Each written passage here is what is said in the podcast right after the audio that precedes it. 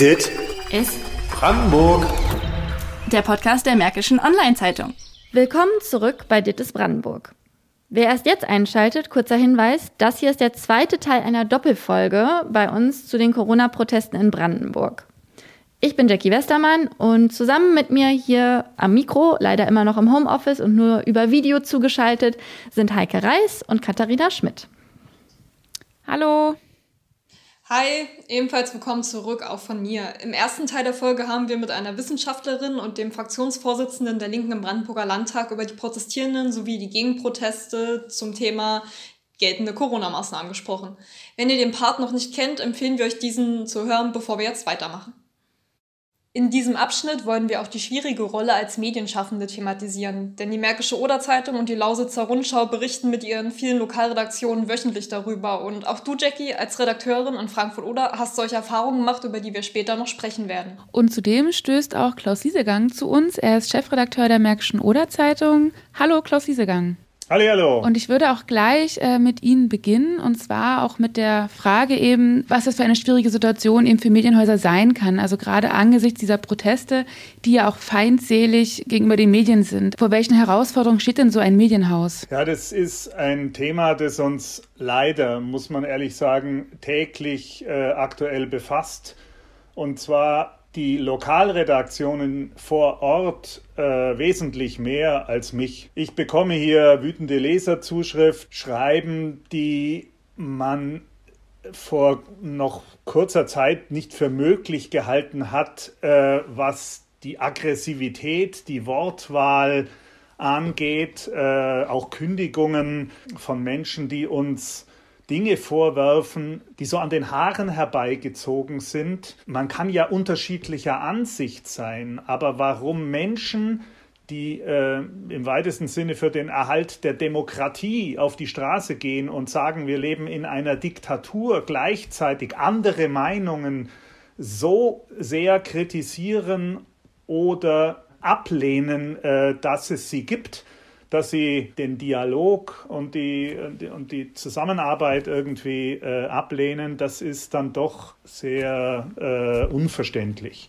Aber die äh, Teams, die Reporterinnen und Reporter vor Ort in den Lokalredaktionen, die vor allen Dingen montags diese Spaziergänge begleiten, die sind natürlich da viel unmittelbarer betroffen und da haben wir etliche Kolleginnen und Kollegen, die ähm, dort diffamiert, beleidigt, äh, angegangen werden auf verschiedene Art und Weise, deren Privatanschriften in Telegram-Kanälen äh, veröffentlicht wurden und zum zum Hausbesuch dann die Meute aufgefordert wurde, wo wir dann auch gesagt haben, also da müssen wir unsere Menschen, unsere äh, Kolleginnen und Kollegen schützen, wo wir uns juristischen Beistand geholt haben, wo wir auch Anzeige erstattet haben, weil man das natürlich äh, nicht hinnehmen kann. Dabei ist es ja auch nicht selten, dass ähm, die Protestfamilie Medien als Lügenpresse diffamieren, Medienvertreter beleidigt werden, angegangen werden, teilweise sogar gejagt werden, wie es äh, jüngst im RBB passiert ist. Wie sehr muss man denn da als Medienhaus so ein Verhalten aushalten, damit man trotzdem drüber berichten kann? Unser Beruf ist natürlich keine äh, Schönwetterveranstaltung, äh, sondern wir müssen natürlich dorthin gehen, auch, auch wenn es weh tut und äh, präsent sein. Ansonsten können wir ja auch nicht authentisch darüber berichten, wofür es eine äh, hohe Nachfrage und äh, äh, eine journalistische Notwendigkeit und Verantwortung gibt. Deswegen muss man hingehen, aber mit der gebotenen Vorsicht. Also Jackie hat es ja am eigenen Leib äh, in Frankfurt erlebt, äh, was passieren kann. Also wir sind Gottlob bis jetzt äh, körperlich unversehrt geblieben. Aber wenn da Kolleginnen zusammengeschrien werden, bedroht werden, äh, die nehmen das auch mit nach Hause natürlich. Welche Möglichkeiten hat denn jetzt aber dann die Märkische Oder-Zeitung oder die Lausitzer Rundschau in dem Fall als Medium dem etwas entgegenzusetzen? Ja, wir wollen dem gar nichts entgegensetzen, weil wir sind ja keine Partei in diesem Dialog. Wir berichten darüber und versuchen es dann in unseren Medien einzuordnen. Das heißt, ähm, wir werden nicht das, was dort skandiert wird, eins zu eins äh, einfach nur verkünden und äh, damit zum Sprachrohr dieser Spaziergänger werden, sondern wir versuchen es einzuordnen. Wir versuchen Experten mit den Ereignissen zu konfrontieren und wir kommentieren es in ausgewiesenen Kommentaren die dann ähm, eben die Meinung des einen oder anderen Berichterstatters oder der Berichterstatterin wiedergeben. Zuletzt haben wir das in Eberswalde äh, diese Woche gehabt mit einem Kommentar von Markus Pettelkau, der, der seine Meinung dort zum Ausdruck gebracht hat, so wie die Demonstrierenden ihre Meinung zum Ausdruck bringen äh, mit dem Unterschied, äh, dass wir denen die Meinung nicht verbieten, die aber uns für diesen Kommentar massiv in sozialen Medien äh, oder in Zuschriften, in Telefonanrufen, häufig anonym, und dass wir hier gerade in Brandenburg, wo viele Menschen auf die Straße gehen, die Diktaturerfahrung noch haben, am eigenen Leib, jetzt dorthin gehen und unser System als Diktatur bezeichnen, das nachweislich keine ist, weil sonst dürften die da nämlich gar nicht auf die Straße gehen und ihre Meinung kundtun. Wo wir nachweisen können, dass über 60 Prozent der Bevölkerung die Maßnahmen für angemessen oder gar zu lasch halten, die die Politik für Corona entschieden hat. Da äh, macht eine äh, Minderheit laut Protest und behauptet einfach Dinge, die unwahr sind. Viele sind Menschen wie wir, ja, also die haben eine Meinung und die wollen sie gern kundtun, was sie auch dürfen. Aber sie machen sich gemein mit Radikalen, mit Verschwörern, mit Rechtsradikalen, die diese Veranstaltungen missbrauchen. Und das ist das, was ich denen vorwerfe, nämlich, dass sie sich da nicht distanzieren und sagen, wir, wir wollen protestieren, wir wollen unsere Meinung nach äh, äh, außen tragen, in die Öffentlichkeit, aber nicht gemeinsam mit denen. Sie hatten ja gerade schon auch die historische ähm, Komponente angesprochen. Da würde ich auch nochmal zu Ihrer persönlichen Historie kommen. Sie sind ja seit fünf Jahren Chefredakteur der Märkischen Oder-Zeitung. Äh, davor hat, haben Sie Publikationen in Bayern äh, geleitet und sind, glaube ich, wenn ich es richtig weiß, seit circa über 30 Jahren in den Medien. Ähm, haben Sie da schon mal Vergleichbares wie heute erlebt in dieser Zeit? Also einerseits diese äh, seltsamen Schulterschlüsse zwischen radikalen und eigentlich gemäßigten Kräfte, beziehungsweise aber auch die äh, Angriffe, die, wie die Medien sie gerade oder in den letzten anderthalb Jahren erleben? Also ich habe sowas noch nicht erlebt in meiner äh, beruflichen Laufbahn. Ich bin äh, Schüler gewesen zur Zeit der äh, Proteste gegen Wackersdorf, die Wiederaufbereitungsanlage dort. Da, da gab es auch radikale Situationen. Äh, ich war während des SVOR-Einsatzes häufig in äh, Bosnien und äh, bin auch mal beschossen worden. Also so dass ich also Situationen, wo man wo es um die körperliche Unversehrtheit ging, äh, durchaus mal erlebt habe, in, in ganz seltenen Fällen, muss ich ehrlich sagen. Aber einen Stimmungsumschwung und, und eine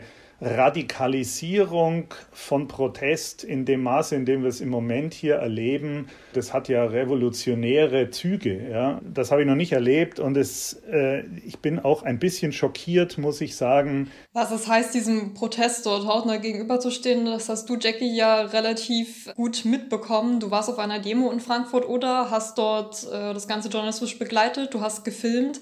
Was ist dir da passiert? Wie hast du die Situation empfunden? Ja, also das war kurz vor Weihnachten, ähm, als ich bei einem Protest war. Ich möchte es eigentlich ungern Spaziergang nennen, auch wenn die Leute relativ friedlich da langgelaufen sind. Aber es war nun mal eine illegale Versammlung, ähm, bei dem gegen Corona-Auflagen protestiert wurde.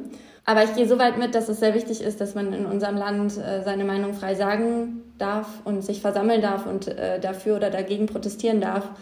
Ähm, aber es gibt nun mal Auflagen, wie das abzulaufen hat. Man kann das Ganze anmelden und da muss man eben auch sich so bewusst sein, dass man mit seinem Namen für seine Meinung steht und dann muss ich halt eine Versammlung anmelden. Und dann ist das auch in Ordnung, wenn ich dann protestiere, ähm, auf die Straße gehe und mich dabei aber auch an geltendes Recht halte, indem ich eine Maske trage und Abstand halte. Und das ist seit Wochen in Frankfurt, wir begleiten das ja als Redaktion jede Woche, nicht der Fall. Äh, dort wird wiederholt gegen Auflagen verstoßen. Die äh, Proteste waren bisher fast alle, eigentlich alle, nicht angemeldet. Äh, es gibt somit auch kein Versammlungsleiter, äh, der sich dann wie aufgefordert bei der Polizei, die diese, diesen Protestzug begleitet, äh, melden kann. Und die Anzeige wegen eines Verstoßes gegen die Versammlungsfreiheit verläuft eben, ist immer gegen unbekannt und verläuft dementsprechend wahrscheinlich im Bodenlosen. Ähm, ich find, fand es sehr erschreckend, ehrlich gesagt, so viele Menschen zu sehen, die alle den Anschein hatten, dass das, was sie da gerade tun, richtig ist. Und die sich auch wahrscheinlich bewusst waren, dass das nicht, richtig, also nicht in Ordnung ist, wie sie das Ganze machen. Ähm, und sich tatsächlich eher so ein bisschen dafür gefeiert haben und natürlich es total toll fanden, dass die Polizei sie begleitet hat, den Verkehr abgeriegelt hat, dass äh, diese hunderte von Menschen dann da durch Frankfurt ziehen konnten. Ähm, das war schon sage ich mal, als äh, Bürgerin äh, schwierig auszuhalten, aber ich war natürlich äh, da, als, um meine Arbeit zu machen. Ja, dann wurde es halt auch unangenehm, wie man auch auf Videos, die ich gemacht habe, äh, hören konnte. Wir können ja mal kurz reinhören. Schuld! Schuld! Schuld! Schuld! Schuld! Ihr Film! Schuld! Genau, also da ging, war es wirklich so, dass äh, wir Medienvertretende aus der Stadt, das fand ich eigentlich, äh, das war so der schöne, einzige schöne Nebeneffekt dieser, dieser ähm, Versammlung. Wir haben uns so zusammengetan. Also wir haben darauf geachtet, dass wir alle ein bisschen an gleicher Stelle sind und äh, so ein bisschen gegenseitig auf uns aufgepasst haben, weil wir eben natürlich auch die Bilder von anderen Protesten aus anderen Städten kannten, äh, wo Journalistinnen und Journalisten natürlich auch angegangen wurden physisch und wir das natürlich alle gerne vermeidet haben. Ähm, und wir haben eben diesen Protestzug gefilmt, fotografiert, äh, beobachtet und es kam ein Mann aus dieser Menge, den man gerade im Video gehört hat, der uns dann wirklich angeschrien hat, dass wir schuld seien. Woran genau, konnten wir uns dann nur erahnen, aber er hat das wirklich minutenlang wiederholt und hat, während ich ihn gefilmt habe, wie er mich angeschrien hat, hat er mich auch gefilmt. Und ähm, ja, das war schon ein bisschen mulmiges Gefühl, weil ich mir gut vorstellen kann, dass diese Dateien wahrscheinlich in irgendwelchen Gruppen, auf irgendwelchen Netzwerken gelandet sind. Ähm, ich muss sagen, bisher hatte ich Glück, dass, soweit ich weiß, meine privaten Details, Privatadresse und so weiter noch nicht veröffentlicht wurden und hoffe auch, dass das so bleibt. Seit Ausbruch der Corona-Pandemie gibt es diese Proteste, die sich eben durch besondere Medienfeindlichkeit auch auszeichnen. Besteht die Gefahr dadurch, dass die Pressefreiheit sowohl in Brandenburg als auch in Deutschland nachhaltig gefährdet wird dadurch? Das ist eine, äh, eine gute Frage, die nicht so leicht zu beantworten ist. Ja, ähm, sie besteht natürlich äh, in dem Moment, wo wir zurückziehen würden. Ja?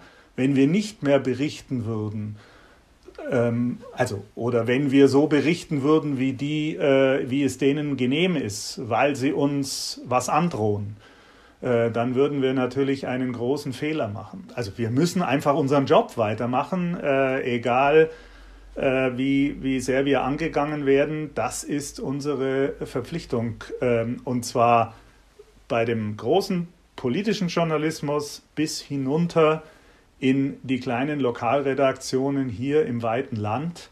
Das ist ganz, ganz wichtig. Ja, also ich fand das eigentlich sehr schön formuliert und sehr gut zusammengefasst. Ähm, ich bin auch noch nicht so pessimistisch, dass ich sage, dass diese Proteste, die einen ganz kleinen Teil der Bevölkerung zeigen, ähm, die, sage ich mal, gängige Medien kritisch sehen oder hinterfragen oder auch gar nicht mehr konsumieren, weil sie das nicht glauben möchten, was da steht. Demgegenüber steht ja eine ganz große Mehrheit, der Bevölkerung, auch in Brandenburg, die weiterhin auf guten Journalismus vertrauen und weiterhin unsere Arbeit schätzen und uns dementsprechend lesen, kaufen und ähm, ja, unterstützen. Ähm, und ich glaube, das zeigt auch, dass wir eigentlich so weitermachen sollten, wie wir bisher weitergemacht haben. Natürlich muss man sich auch immer seine eigene Arbeit kritisch hinterfragen und man kann auch seine Meinung ändern und zum Beispiel auch entscheiden, dass ich mit der Person, die mich als Lügnerin bezeichnet und als Lügenpresse beschimpft, muss ich mich jetzt nicht gerade unterhalten. Man kann das machen, man muss es aber nicht. Ähm, wenn auf der anderen Seite gar kein Einsehen ist oder überhaupt kein Interesse, sich zu unterhalten, sondern mich nur beleidigen möchte, dann ist es kein Teil der Pressefreiheit, dass ich dieser Person zuhören muss. An dieser Stelle dann, Herr Liesegang, vielen Dank, dass Sie sich eingeschaltet haben und dass Sie mit uns über dieses doch recht schwierige Thema gesprochen haben. Doch dir vielen Dank, Jackie, dass du mit uns deine Erfahrungen geteilt hast. Sehr gerne. Problem. Ganz wichtiges Thema. So, Heike, wir haben ja jetzt auch im Gespräch mit Herrn Liesegang als auch in der, im ersten Teil der Doppelfolge festgestellt, Cottbus gilt als einer der Schwerpunkte der, der Corona-Demonstrationen. Ähm, du hast dich ja mit einem Journalisten der Lausitzer Rundschau unterhalten.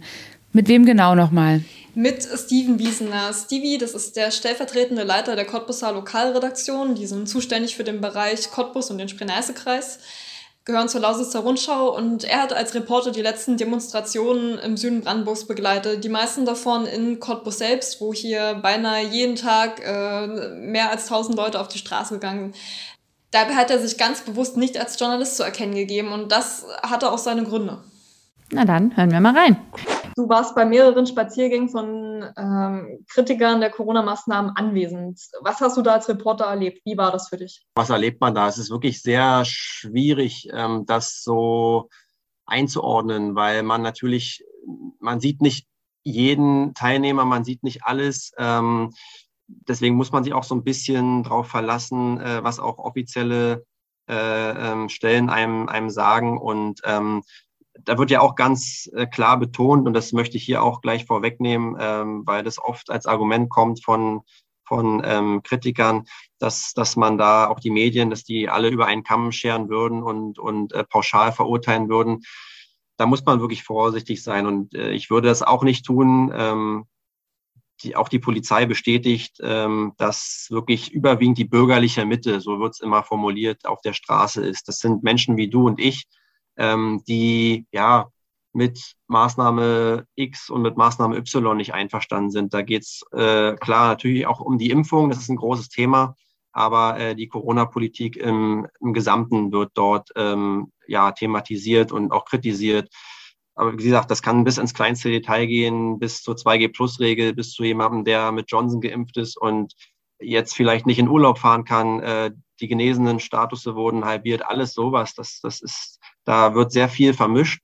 Ähm, und genau, das ist so das, was sich da wiederfindet. Aber natürlich auch und leider, äh, das kann man nicht äh, ähm, unter den Tisch kehren, gerade hier auch bei uns in Cottbus und in der Lausitz auch äh, schon extremistische und, und auch, ähm, ich sag mal, gewaltbereite Gruppierungen, die vielleicht auch in der Unterzahl sind bei solchen Demos, wo 1000 bis 3000 Menschen äh, mitlaufen, aber ähm, leider da schon auch äh, Stimmung machen, und ich muss sagen, auf den Demos, wo ich war, es ist auch nicht jede gleich, aber auf denen, an denen ich anwesend war, ja, da herrscht schon irgendwie ein unangenehmes, eine unangenehme Atmosphäre und ich würde sagen, so eine ja, aggressive Grundstimmung kann man schon so sagen. Wie gesagt, nicht bei allen, aber bei äh, genug Leuten, würde ich sagen.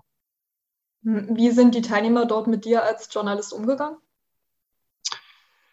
Ähm, na, also es ist ja nicht so, zumindest in meinem Fall, dass ich jetzt äh, da irgendwie eine Jacke um habe, wo groß Presse draufsteht und äh, ich versuche auch nicht bei, bei diesen Demos mit Menschen ins Gespräch zu kommen. Das ist, glaube ich, der, das falsche Forum. Ähm, ich glaube auch Menschen, die dort mitlaufen, die wollen äh, gar nicht äh, groß diskutieren und, und sich erklären, die wollen einfach ihren, ihren Unmut zum Ausdruck bringen und protestieren und das ist ihr gutes Recht äh, solange das alles angemeldet ist bei der Polizei. Deswegen habe ich da jetzt äh, nicht versucht, irgendwo ja mich mich äh, als als Journalist auszugeben oder mit Leuten zu sprechen. Ähm, ich habe aber tatsächlich auch äh, Unangenehmes erlebt. Äh, und zwar ähm, habe ich auf einer Demo, hatte ich mich bei der Polizei halt angemeldet, äh, damit äh, die Polizei zumindest weiß, hier sind Pressevertreter vor Ort und dass man sich da einigermaßen auch frei bewegen kann. Und ähm, das haben tatsächlich einige äh, ähm, ja, von den Demonstrierenden auch irgendwie so äh, eingestuft ist, dass sie mich vielleicht auch zur, zur Polizei zählen. Und ähm, ich wurde dann auch fotografiert, äh, ohne dass ich es mitbekommen habe und bin dann auch schnell in äh, Telegram-Gruppen äh, rumgeschickt worden, so nach dem Motto, ich würde hier mit der Polizei gemeinsame Sache machen und bitte dieses Foto teilen. Und dann kriegt man auch während der Demo auch irgendwie schon ein paar komische Blicke zugeworfen. Also es ist jetzt nicht so, dass man da dann total willkommen und beliebt ist, äh, ob jetzt als Journalist oder als auch als Polizist. Und ich habe auch von Kollegen gehört, ähm, dass sie mittlerweile nur noch mit Personenschutz auch zu solchen Veranstaltungen gehen. Und das ist wohl manchmal auch nötig. Hm. Du hast es ja schon angesprochen, im Zuge dieser Spaziergänge gibt es auch immer wieder ähm, rechtsextremistische Akteure, die das Ganze ähm, in gewisser Art und Weise begleiten oder auch für sich nutzen. In Cottbus ist einer davon der John Pascal Hohm, das ist quasi der Chef der Cottbuser AfD gegen den ist auch Strafanzeige erstattet worden aus verschiedenen ähm, Gründen. Er war Vorsitzender der Jungen Alternative Brandenburg. Das ist die Jugendorganisation der AfD und die gilt als rechtsextremistischer Verdachtsfall beim Verfassungsschutz. Inwiefern nutzen denn jetzt diese, sage ich mal, rechtsextremistisch oder nationalsozialistisch äh, eingestellten Akteure solche Spaziergänge für sich? Welchen Einfluss haben die darauf? Ja, glaube ich schon einen großen. Äh, und und äh, wenn äh, auch Polizeiexperten äh, das, das so einstufen, dass es da auch eine demokratiefeindliche ähm, Bewegung gibt, die halt diese, diese, ähm, diesen Corona-Frust, den man sicherlich in vielen Teilen äh, auch verstehen und nachvollziehen kann, wenn die den so ein bisschen für sich vereinnahmen und nutzen und den so kanalisieren auf die Straße bringen äh, und sich dann halt wirklich vermengen und solidarisieren mit ja tatsächlich Menschen, die es gar nicht bemerken oder, oder vielleicht auch nicht besser wissen, ist es schon gefährlich, weil dann äh, so, ein, so, ein, so ein Gemeinschaftsgefühl da äh, für diese Leute entsteht. Und das ist, glaube ich, das darf man nicht unterschätzen. Und ja, natürlich wissen die, glaube ich, schon ganz genau, was sie da tun. Ähm, die werden immer wieder auch über Twitter oder Telegram oder andere Kanäle, äh, werden diese, äh, ich nenne es jetzt mal, oder diese sogenannten Spaziergänge, diese Demos auch organisiert. Ähm, also das, das ist schon ganz bewusst und, und man muss, also ist jetzt meine persönliche Meinung, ähm, eine, eine normale Corona-Demonstration ist ja grundsätzlich erlaubt. Ja, das hat ja auch die Polizei bei uns in mehreren äh, Texten und Artikeln noch immer wieder betont. Ähm, das würde mit dem Grundgesetz kollidieren, wenn man das jetzt irgendwie verbieten würde. Aber es gibt halt bestimmte Regeln und man muss auch so eine äh, Demo oder Versammlung anmelden. Und das wird halt konsequent nicht mehr getan seit äh, ein paar Wochen. Also alle Protestzüge, die in den letzten Tagen und Wochen hier durch Cottbus äh, ähm, gegangen sind, waren alle nicht angemeldet. Und dann muss man halt den Leuten schon unterstellen, dass sie das ganz bewusst machen, um Konfrontation mit der Polizei zu provozieren, um da dann auch wieder so ein Feindbild aufbauen zu können, wenn die Polizei dann einfach nur ähm, ja das, das äh, Recht und Gesetz durchsetzt und ähm, sich vielleicht auch mal zur Wehr setzt, äh, wenn eine gewaltbereite Gruppe irgendwie eine Polizeikette durchbrechen will. Aber wie gesagt, damit, glaube ich, wird schon bewusst gespielt. Ähm, und viele, die vielleicht sich auch nicht mit dem Gesetz und Versammlungsrecht auskennen ähm, und es dann wirklich nicht besser wissen, die denken dann, äh, Moment mal, jetzt ist hier Polizeistaat und, und Staatswillkür äh, und jetzt prügeln die hier Spaziergänger nieder. Und das ist, glaube ich, so ein Bild, womit da gespielt wird. Die Polizei ähm, verbietet diese Demos ja grundsätzlich gar nicht. Also wenn man die anmeldet und man kann gewährleisten, dass es halt jetzt laut Eindämmungsverordnung in, Brandenburg nicht mehr als 1000 Teilnehmer sind und dass sich auch an bestimmte äh, Sachen gehalten wird, wie äh, Abstand, Mund-Nasenschutz, dann ist die Polizei sogar dafür da, das zu schützen und zu verteidigen und äh, das äh, erstmal zu gewährleisten auch äh, in, in so einer Stadt, dass man auch den Verkehr dann irgendwie dementsprechend äh, stoppt oder umleitet oder sonst was.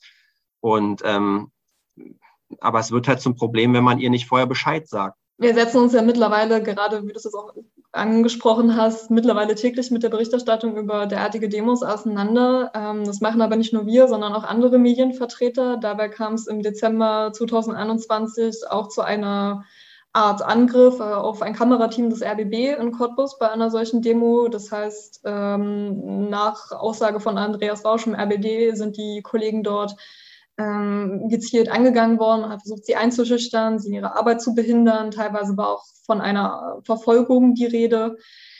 Haben Anfeindungen gegenüber Journalistinnen und Journalisten in Zeiten der Corona-Proteste zugenommen oder ist das eigentlich ein Phänomen, was mehr oder weniger gang und gäbe ist, nur vielleicht jetzt eben wieder mehr mediale Aufmerksamkeit erregt? Ich glaube, das ist jetzt nicht total neu ist, das Phänomen. Wir haben es, glaube ich, vor drei, vier Jahren auch schon bei Pegida und, und Zukunft Heimat-Demos auch schon, äh, glaube ich, ähnlich erlebt. Es zeigt auch so ein bisschen, ähm, dass diese, dass vielleicht auch jetzt bei den Corona-Demos auch andere Motive gibt und, und ähm, da sind ja nicht nur Menschen da, das, das ist ja auch offensichtlich, die jetzt wirklich irgendwie Bedenken beim, beim Impfstoff haben oder wo es um irgendeine Maßnahme geht. Da wären natürlich auch andere Motive äh, mit verknüpft. Ich würde auch mal unterstellen, dass da viele, die jetzt mitlaufen, auch schon bei Demonstrationen vor drei Jahren oder vier Jahren auf der Straße waren, wo es vielleicht um Flüchtlinge ging. Ich habe so das Gefühl, unsere, unsere Diskussions- und Streitkultur generell in Deutschland äh, hat sich jetzt in den letzten Jahren nicht unbedingt zum Positiven verändert. Und andere Meinungen werden da wirklich kaum noch äh, äh akzeptiert und zugelassen. Und dann wird es halt auch schnell aggressiv und ähm, ja, das erleben dann leider auch Journalisten, ja. Ja, dann auch nochmal von mir vielen Dank äh, an Steven, dass er seine Erfahrungen auch so eindrücklich geschildert hat. Ja, ich wusste nicht, dass es schon Kollegen gibt, die mit Personenschutz zu den Demos gehen. Das ist bestürzend.